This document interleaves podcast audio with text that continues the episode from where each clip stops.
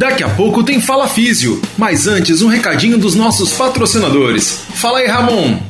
Agradecendo então a Fit Solutions 3D Palmilhas Ortopédicas, um dos nossos apoiadores. Eu sou licenciado da Fit Solutions e uso a palmilha da Fit, realmente é diferenciada. Se você quer oferecer o um serviço de palmilha para os seus pacientes, vale a pena conhecer o trabalho da Fit Solutions. Está marcado o arroba deles aqui na descrição do nosso podcast.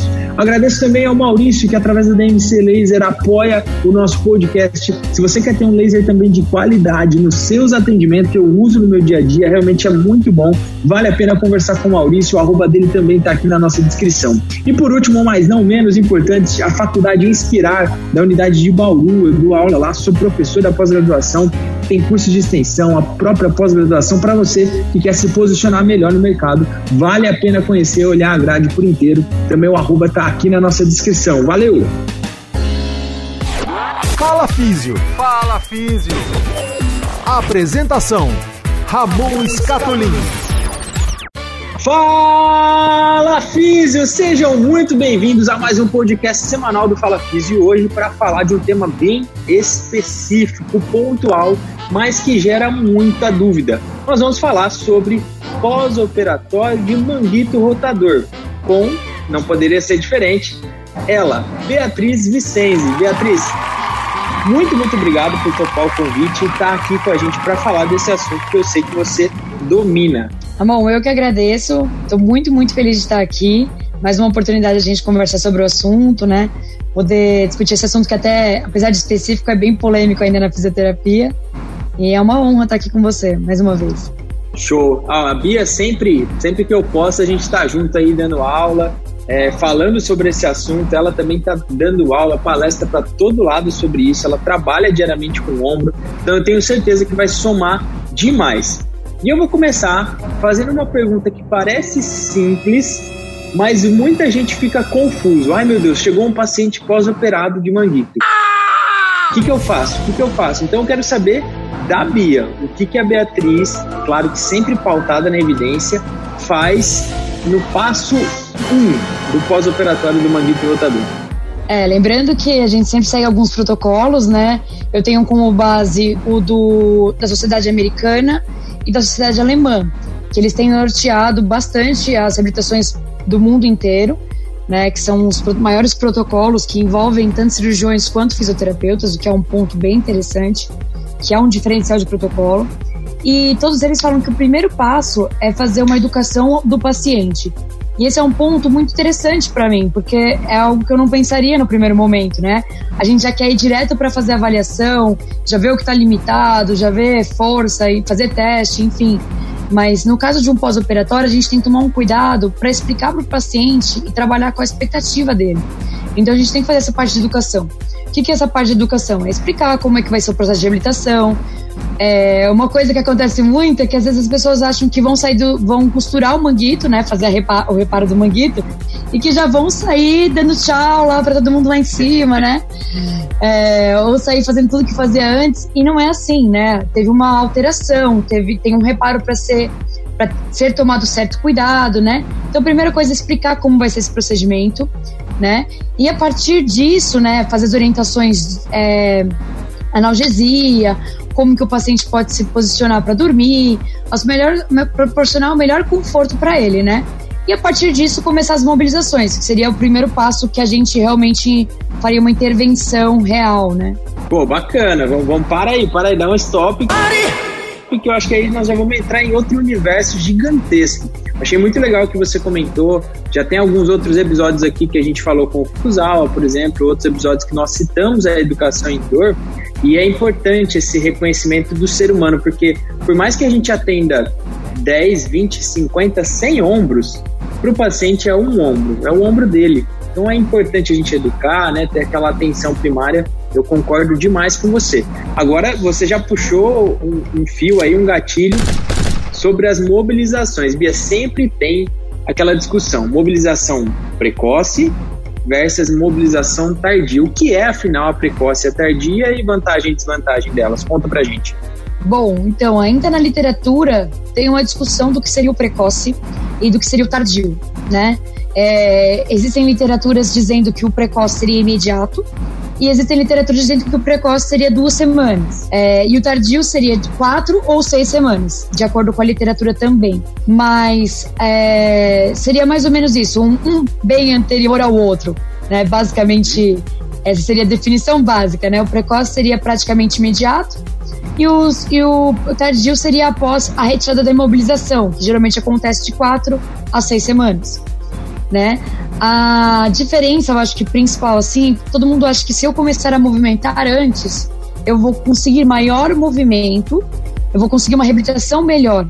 E isso não é verdade. Os estudos têm mostrado que você, por exemplo, começar, principalmente esse ponto, tá? A rotação externa imediata, ela pode gerar mais desvantagem do que vantagem. Então, um estudo comparando um, as pessoas que fizeram em quatro semanas e outras que fizeram imediatamente, e as com quatro semanas nem começaram a rotação externa ainda, eles viram que foi melhor para a elevação a que, começou mais tardiamente, né? Outro ponto que, eles, que é bem importante a gente pensar é que até nas primeiras semanas tem um pouco de diferença, viu, Ramon? Se você olhar um paciente, avaliar naquele momento, o, talvez o precoce pareça um pouco melhor naquele, é, porque começou antes, mas depois de um ano não tem diferença alguma. E você acaba colocando em risco, porque os artigos mostram que existe uma chance de ruptura muito maior no caso da mobilização precoce, que até existe uma, uma, coisa, uma propensão de desenvolver alguns medos de movimento, algumas é, manias de movimento, vamos dizer assim, por conta de você desenvolver o movimento com dor. Então eles falam que talvez seja é, o custo-benefício de você é, iniciar muito cedo vai se perdendo com as com os pontos negativos deste. Né? Como não tem diferença depois de um ano, às vezes vale mais a pena segurar um pouco, respeitar a cirurgia para depois mobilizar. Legal. Mas ainda é uma discussão na literatura, ninguém conseguiu bater o martelo, né? O que eu posso falar da minha prática nesse, nesse ponto é que eu não espero, eu espero geralmente quatro semanas ou eu estou muito bem alinhada com o cirurgião, que é o que geralmente acontece, e ele me dá um feedback de como foi a cirurgia, como que ficou a sutura, se ficou muito bem feita, se ah, o paciente os artigos também mostram isso. Lesões pequenas, eu posso começar com duas semanas, mas talvez uma extensa não, não, não vale a pena. Talvez eu tenha que esperar seis semanas. Então, devido a essa grande variabilidade, eu acho que o alinhamento com o cirurgião é importantíssimo.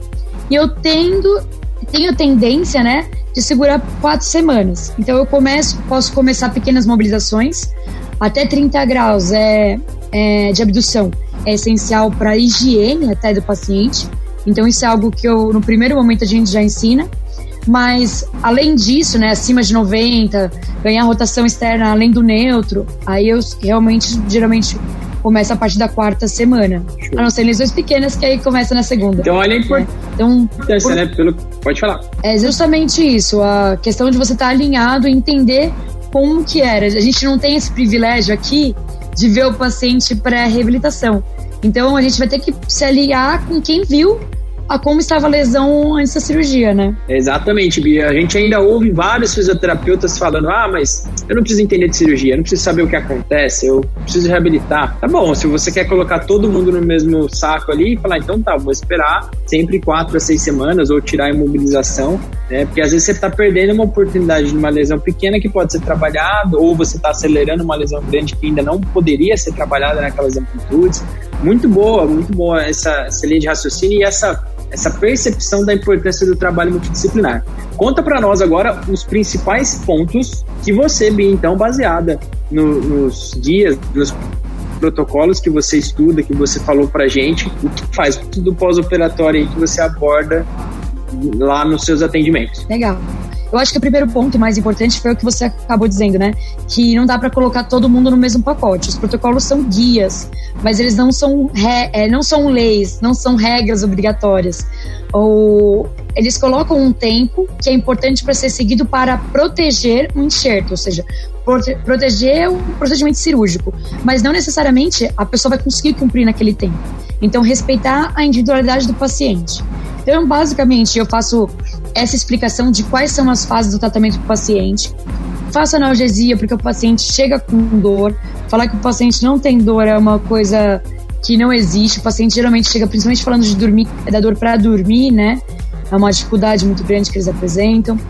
É, começo a fazer a mobilização e vou ganhando. Primeiro eu ganho na posição deitado, paciente na maca, posições minimizadas pela gravidade, alavancas menores. Começo mobilizações lentas, é, passivas.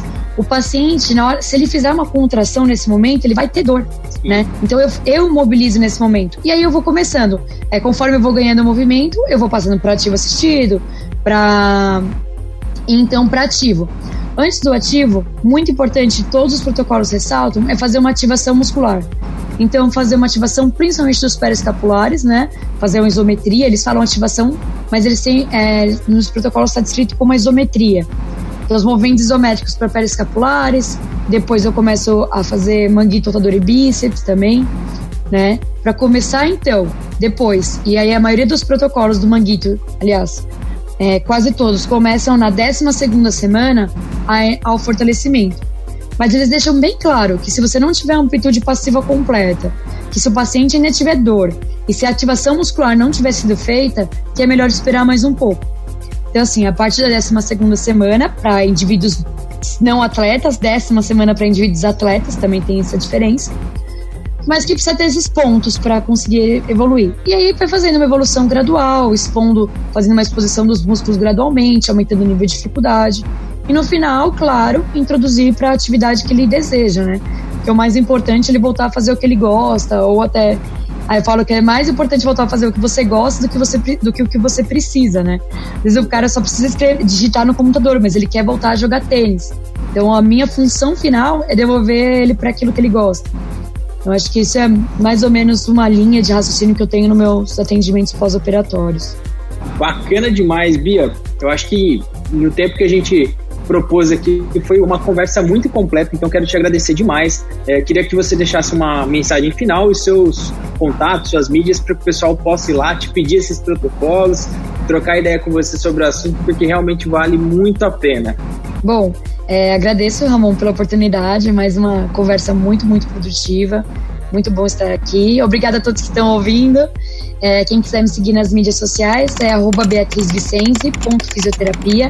É a minha mídia social que eu tenho mais contato. Então pode, podem mandar perguntas, se tiver algum caso que não estiver evoluindo muito bem, vocês estão identificando alguma complicação, pode mandar mensagem. Estou disposta a ajudar todos vocês, até enviar os protocolos, tá? E me disponibilizo para qualquer dúvida que vocês tiverem sobre o assunto. Show demais, Bia. Muito, muito obrigado mais uma vez. Eu vou deixar o arroba da Bia aqui na descrição desse podcast, então você pode seguir ela e fazer pergunta, mandar mensagem que ela responde todo mundo. Pode ser que ela demore um pouquinho, mas ela vai te responder. Pessoal, então, muito obrigado a todos vocês que acompanharam o nosso podcast até agora. E a reflexão de hoje é: o apressado come cru. Valeu, galera. Até o próximo Fala Físio. Um abraço. Fala Físio. Fala Físio. Apresentação: Ramon Escatolini.